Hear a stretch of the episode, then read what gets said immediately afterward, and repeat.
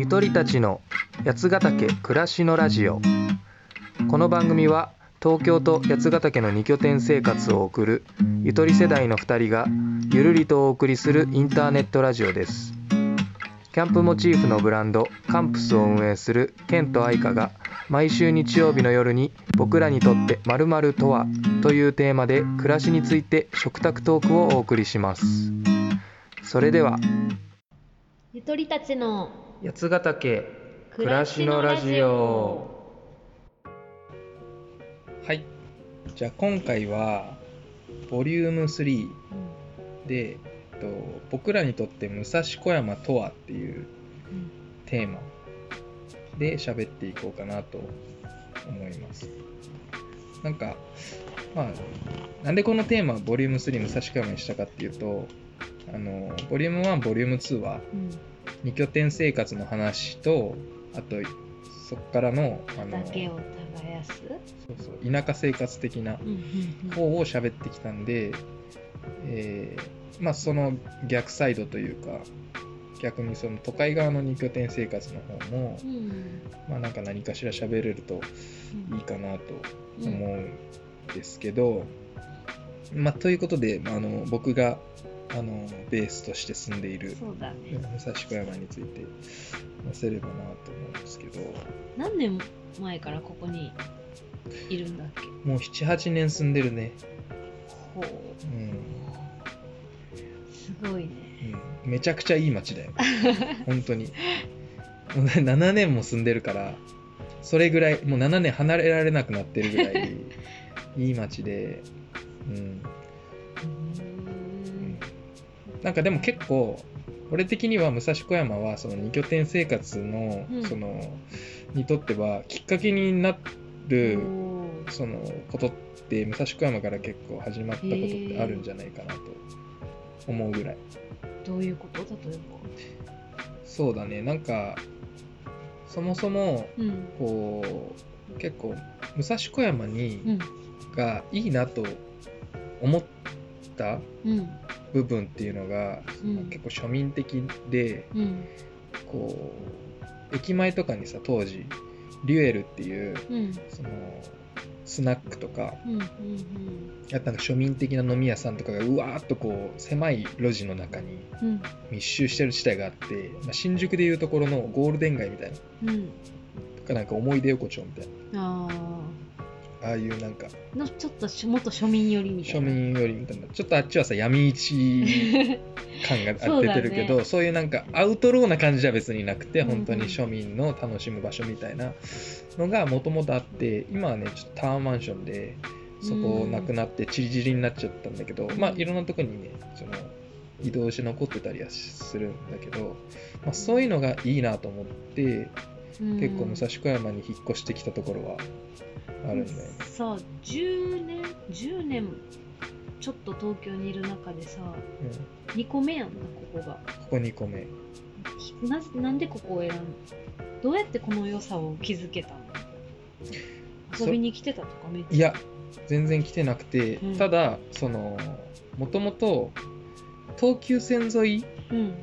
とかそのいいなって思ってた部分はあって、うんでも東急線沿いっていうかもうちょっと言うとしその渋谷じゃない渋谷近辺。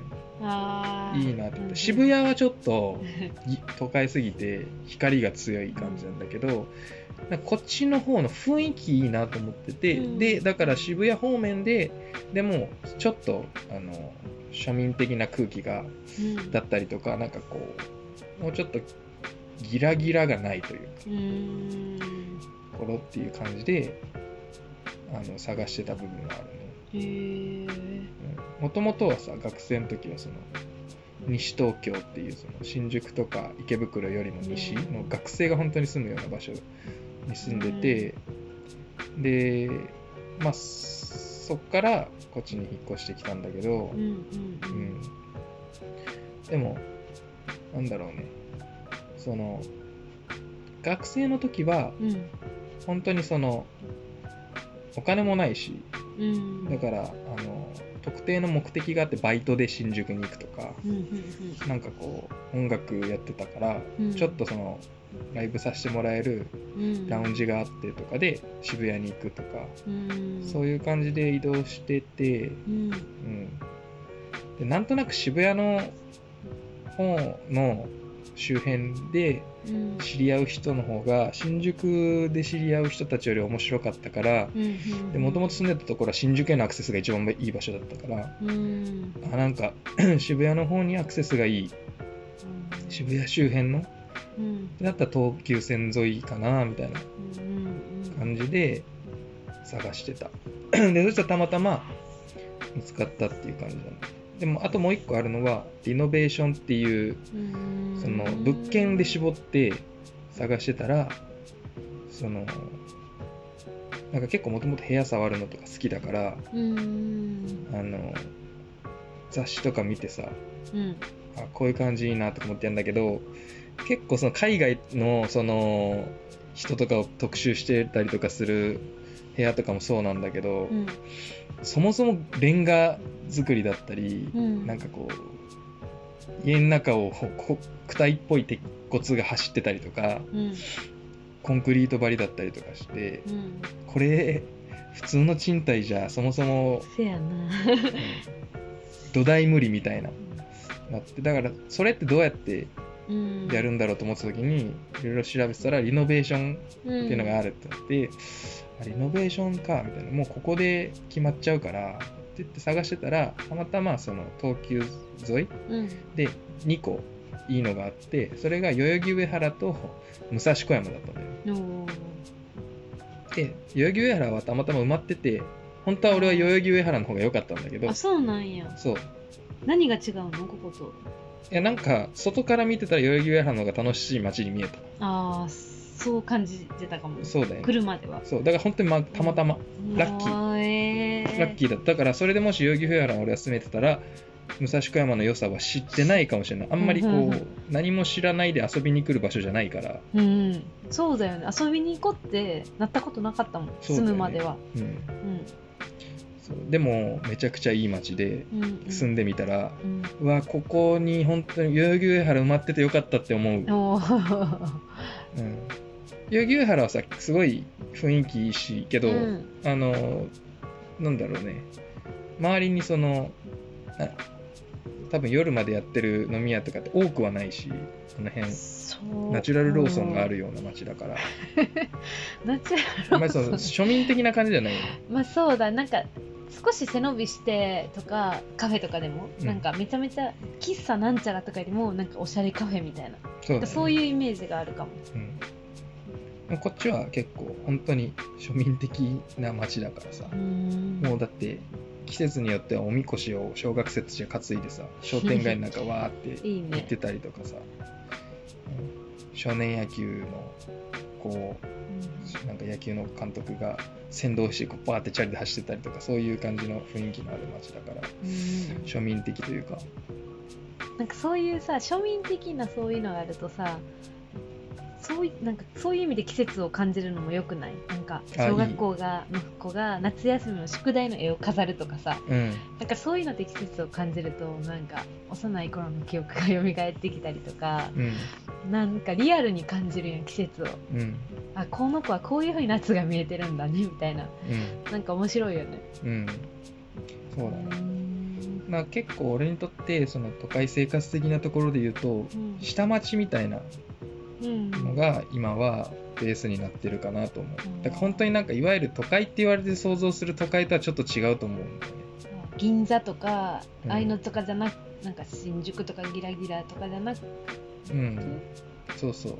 なんだかんだ言ってちょっと丁寧な生活感が、こう丁寧まあ暮らし感が出るのかな、うん。なんだろ生きてる感っていうか、うん、手触り感のある暮らしというかなんだろうながそうだね。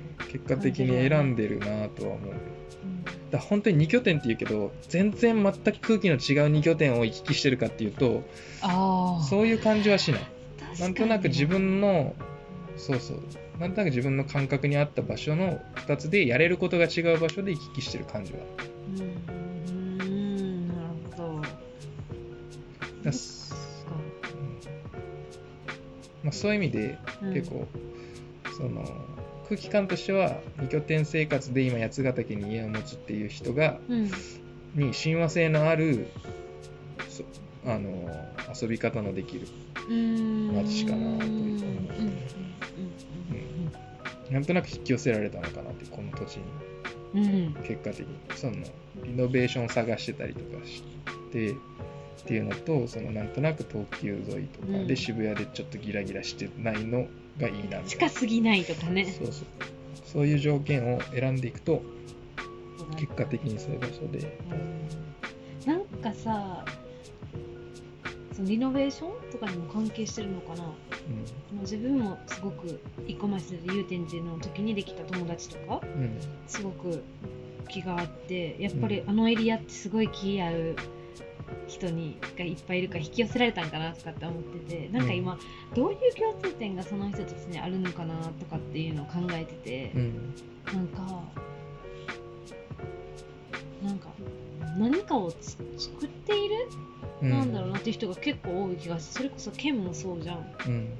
なんか、まあ、絵を描いてる子もいたりとかうん。自分で香りを作ってる子がいたりとかうん。まあそのお料理でその調味料から作ってる子がいたりとかなんか手仕事なんだろうな。別に作らなくても買うものは世の中にいっぱいある。音楽も別に売って売ってるじゃん。うん。調味料とか香りも売ってるけどまあ手作りというか作ること自分の好きなように自分でこうアレンジしてそれをシェアしてみたいな子がすごく多いうん。気がしてそれをに触れてる今2年間ぐらいうん。送ってて、なんか自分はそういうのが好きだからなんか刺激されて自分もそういうのが湧いてくるしそういう周りの子が作ったパワーももらうしっていう意味でなんかこの街もそうだしその自分の前住んでたゆ祐天とか東急線沿いとかこのエリアはそういう子が多いっていうので引き寄せられてるのかなってうん。うん思うあでもねあでもね結構そう本当にだって街って結構人が作るから。うん。うん。そうだようねん。でもそれもさ両方あってさ多分そのうん。街は人が作るし、うん。あのーなんだろう人は街が作るところもあるし、うんうんなんかこう、まあ、最初初のきっかけがどっちだったかなんていうのは結構その分かんないところもあるし、うんうんあのだけど、うん、ぱり東急線沿いの周りっていうのはなんかそういう空気感はある。カカルチャーを作りたい人が集まってたりうん。うんそういうつそういう人たちが作ったカルチャーを好きな人が引き寄せてられてたりとかうん。するなと思うと。あと結構その要素に一つあるなと思うのは、うん。神奈川横浜側に近い街なんだよね、東京の中で。なんかこう、うん。なんだろう向こうちょっと海があったりとかうん。して、なんかこうなんだろうおしゃれなイメージがあるじゃん。ちょっと。開放感のある開けてるイメージがあったの。そうそうそう。だからそっちに多分なんかこう海とかが海もまあその奥には山梨とか長野もあって山もあるし、うん。大好きな街だね。そうそうそうそう。なんかこううん。こっちにこう遊び心のある人が引き寄せられる、うん。こう空気感っていうのは、うん。そういうところからも来てるんじゃないかなって思う。好奇心強い人多いよね。そうだと思う、なんかだからこそさ人が作ったものに対してもすごい興味持ってくれる。うん。自分も興味その子の作ってるもの興味持っててなんかそれが相乗効果とかめっちゃいい循環を生んでる気がして。うん。だからすごく居心地が自分もよくって。うん最近思っているのようん。そうなんか結構さそのおしゃれかどうかみたいなのはさもうその本当におしゃれな人たちってさこう自分で何かこうその人がやりたいことをうん。やりきってたりとかするからおしゃれっていう感じだと思うけどでもそのきっかけとしてはやっぱおしゃれ感みたいなその一歩手前のさ ちょっと薄っぺらい部分っていうのもきっかけにやっぱなるんだよね。うん。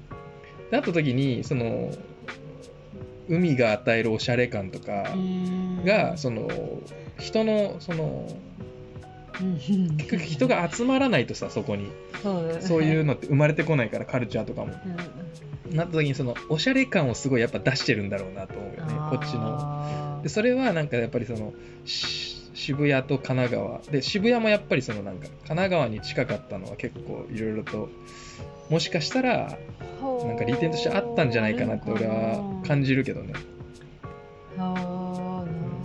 海が与えるか開放感が育んだ人っていうのとうん。やっぱ千葉埼玉の方のそのなんというか自分たちが山の人間で田舎やと思ってるみたいなところが育んだその精神性みたいなのって結構違うと思うから、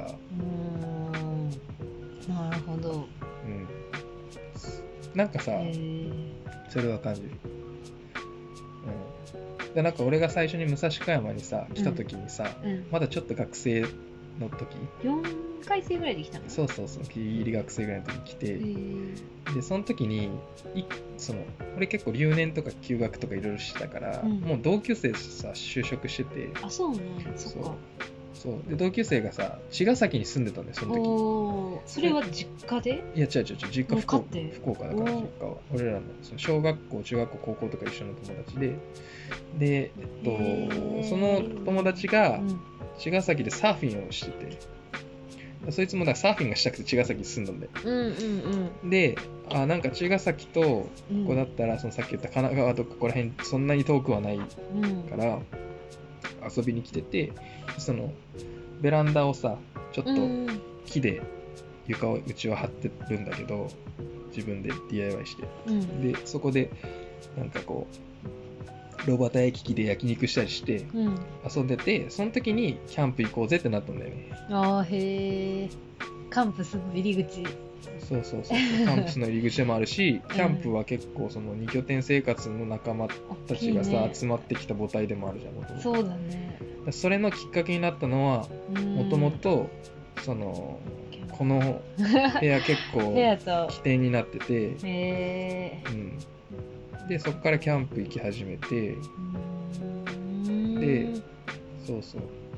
この部屋歴とキャンプ歴は結構リンクしてて、でそのキャンプに行ってたらどんどんそのキャンプっていうものに人が集まってきて、そこからそのなんだろうねその2拠点生活に興味がある人たちのそのうん。集まりがたまたまうんそれと重なってたから、へえすごいつながるね。そうそう。なんかこれ最初にさ武蔵小山ってその起点になったみたいな話から始まって結構遠回りしちゃったけど、うん、そうそうそういう、へえうん、でやっぱりそめの重要な場所やな。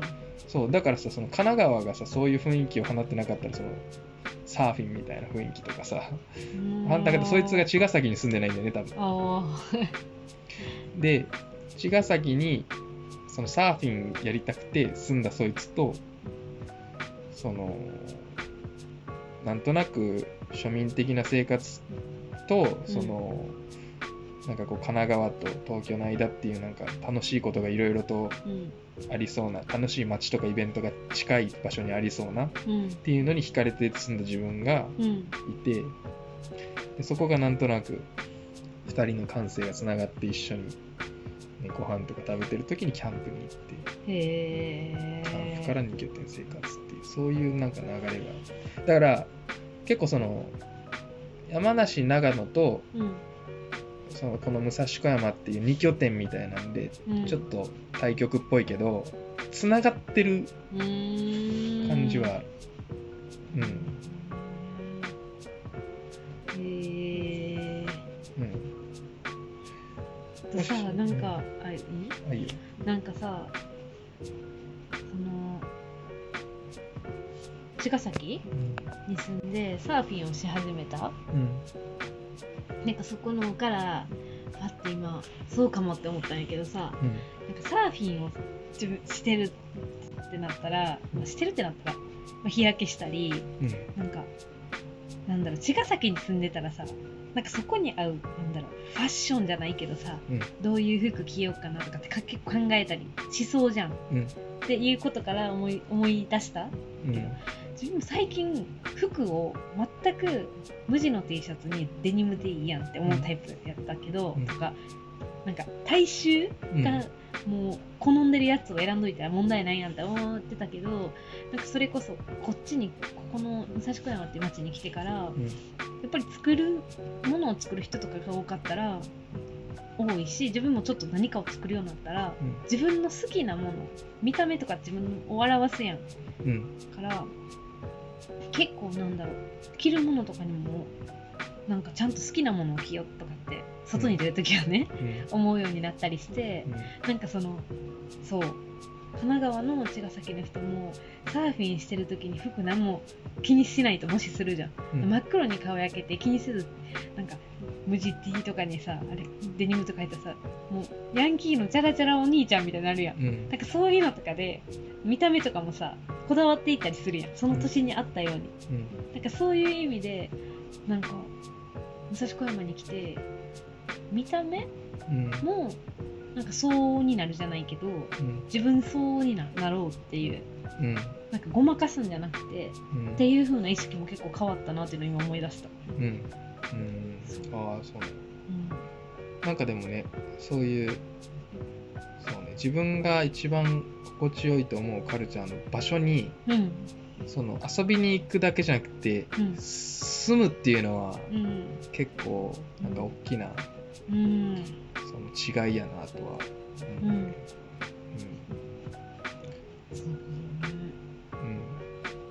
なんかだからそう結構どんな場所に住むかは丁寧に選んだ方がいいような気がするね、うんそれで出会える人も変わってくるし、うん、変わるね。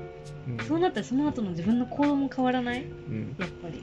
そう。変わっちゃう？で結構その思うのはうん。このインターネットで何でも手に入れられる情報が手に入れられる時代でもうん。なんだかんだでうん。本当に重要な情報をうん。直接こう人から得るというかうん。たりとかその街から得ている部分って結構うん。まだ大きいなと思うんだよああ大きいね。確かに、なんか、ね。うん確かに。うん。インターネットが素通りできちゃうから広告とか出てきても、うん。もだし結局さそのインターネットも自分が検索するものだから偶然の出会いって少なくて、うあうん、今はすごいレコメンドが発達してるけどレコメンドだって自分の検索するものとかにリンクしてー寄ってきちゃうから、うん。だから街からは偶然の出会いがあるじああそうだね。ゃん、うんうんうん、ただインターネットのあるおかげで結構その頑張れば尊敬する人とかが見つけやすくなったとうん思っててこうなりたいとかってこと？とかそういうものはなんとか見つけられると思うんだよね検索で。うんうんうん。そっから先の情報っていうのはその結構その名前だけで検索してたりとかしても結構難しかったりとかその、うんうん例えばとある、うん、音楽のアーティストが好きだとするじゃん。うん。その音楽のアーティストって音楽だけが好きなわけじゃないじゃん。うん。そういうところから多分吸収していった方がそのしその人たちと近い生活ができたりとか本当はするんだと思うんだよね。あー。何を食べていてどんなものを見ていて？見てとかどんなその人たちを本当は尊敬していてとかって、実は知らないと思うんだようん。ね、結構。うん。確かにね。そう。でそう言われてみたら。それってさすぐインタビューで答えるものでもなければうん。だと思うんだけど。でもなんか似たような地域で生活をしているとう、ん。あのなんだろう直接的には知れ知ることができなくても似てきたりすると思う。見てるもの普段の生活で見てるものが似てると結構似てくるんじゃないかなと思う。こういうものを普段から見てるからなんとなくこういうものに親近感を感じるとか。それって結構小さいあの変化の積み重ねな気がしてて。うん。自分はなんかそういう意味でも住む場所を変えたいなってあの学生の途中で思った。かうー。んな、うんうんうん。やっぱここに来てからはそういう偶然の出会い、うん。そのさっき言ってたキャンベランダうんでのトークみたいな、まあ、あれは偶然の出会いなんかな、まあ、そういう引き寄せたのかわかんないけど、うん。とかそういうのとかやっぱ多多い。多い。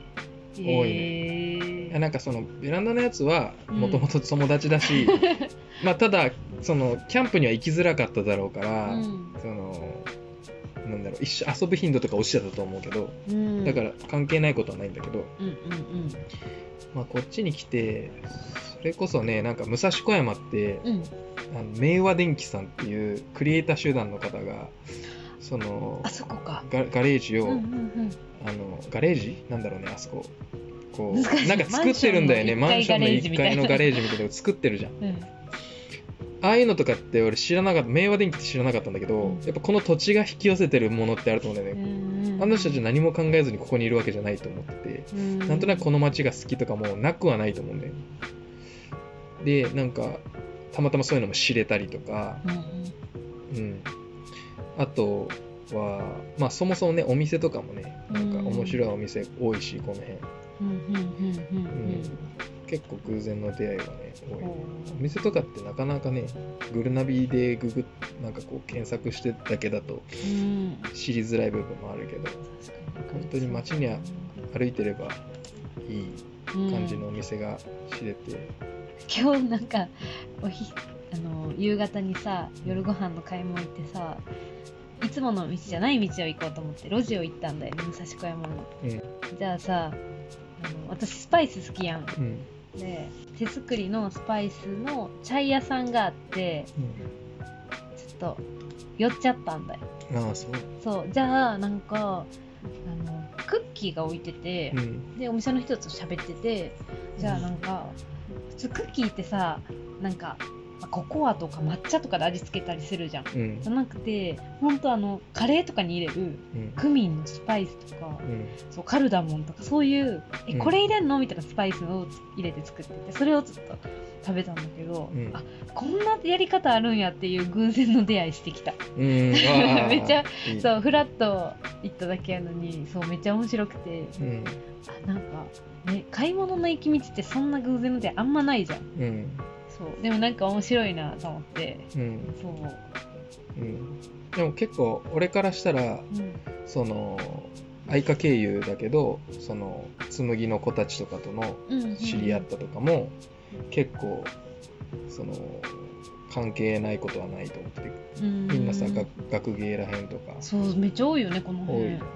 今もね仲良くしてうん、それもさ結構さやっぱここから遊びに行きやすいところに住んでる子たちっていうのもあるじゃん、でうん。あの子たちは多分似たようなことを感じててうん。その辺に住んでるわけでしょ、うん。うん、これがもし自分が西東京に住んでたらと考えるとああ全然絶対に仲良くなれてないと思うんだよね、そうだなんかそれこそ着てる服も違うし、うん。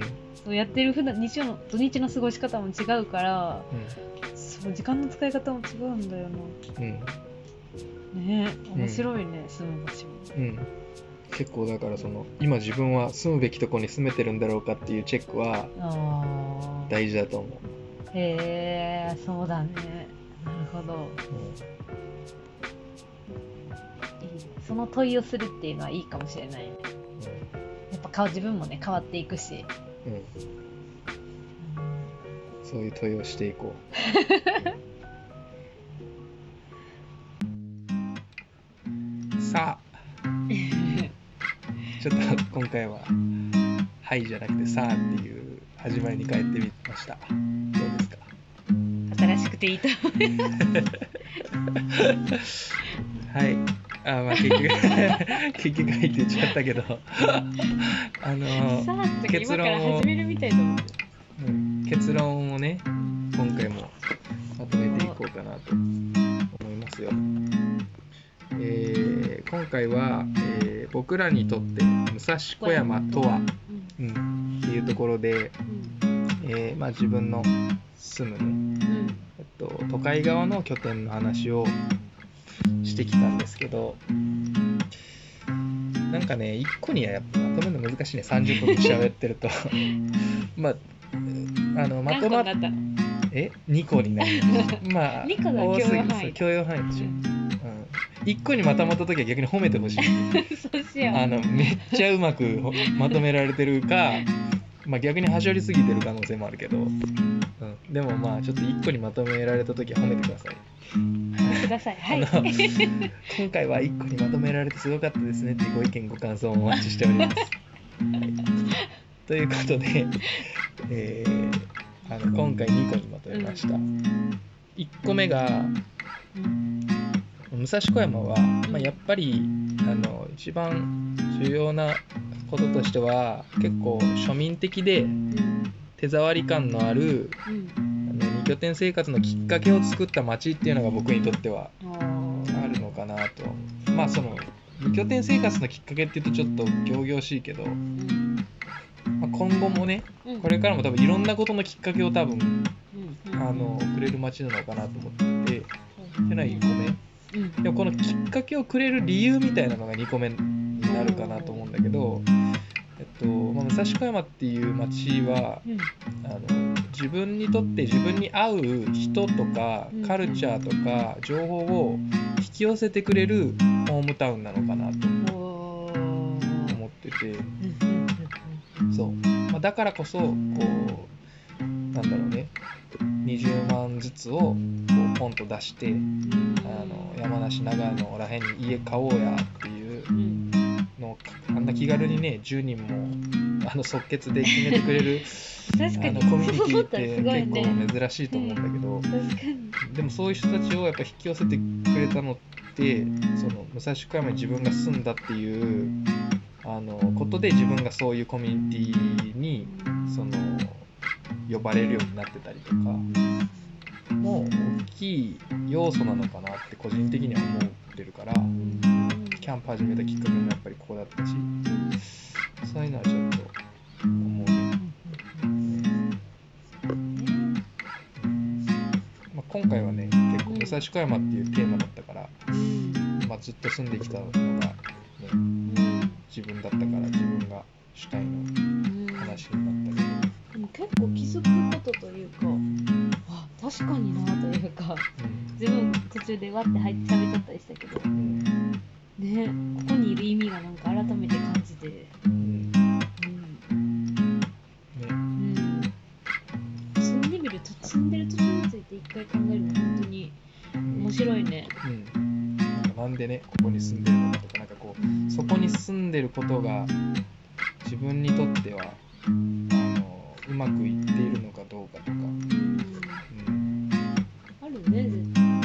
的に変わるものかなとは思う。やっぱ一番自分が過ごす時間は仕事と同じぐらい長いと思うから。だよ寝る時間が長いもんね。そもそもうん。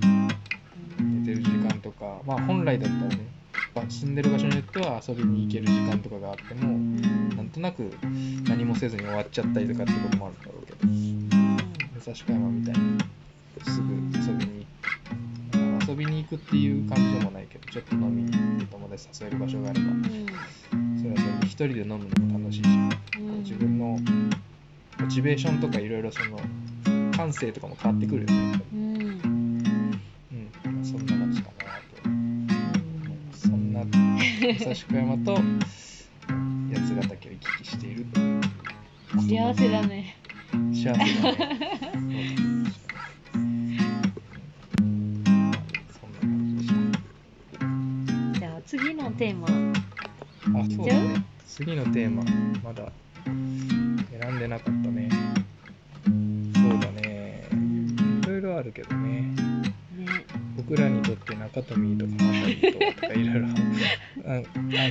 ストアップをしてるんですけどねもうすでに。選ぶそう感だよじね。中富中富と鎌足俺は行ってもいいとは思うけどね。でしょう？んじゃちょっとでも、うん、背景情報が必要だけど、あそうだよね。うん。あとは何があるんだ？僕らにとって焚き火とは？僕らにとってリアルとは？いろいろあるね。うん。床とはってあるよ床とはってあるね床とはいいかもしれないね。床とは。うん。ああ床とはいいかもしれないな。床とはいい。うん。床とは行こうか。では次回は 僕らにとって床。床とはちょっと気になあるの展開がね 哲学的な展開になるかもしれないしものすごいゆ 床のこだわりの話になるかもしれないしちょっと想像がつかないですけど次回は僕らにとって床とは床とは。ボリューム4 お楽しみに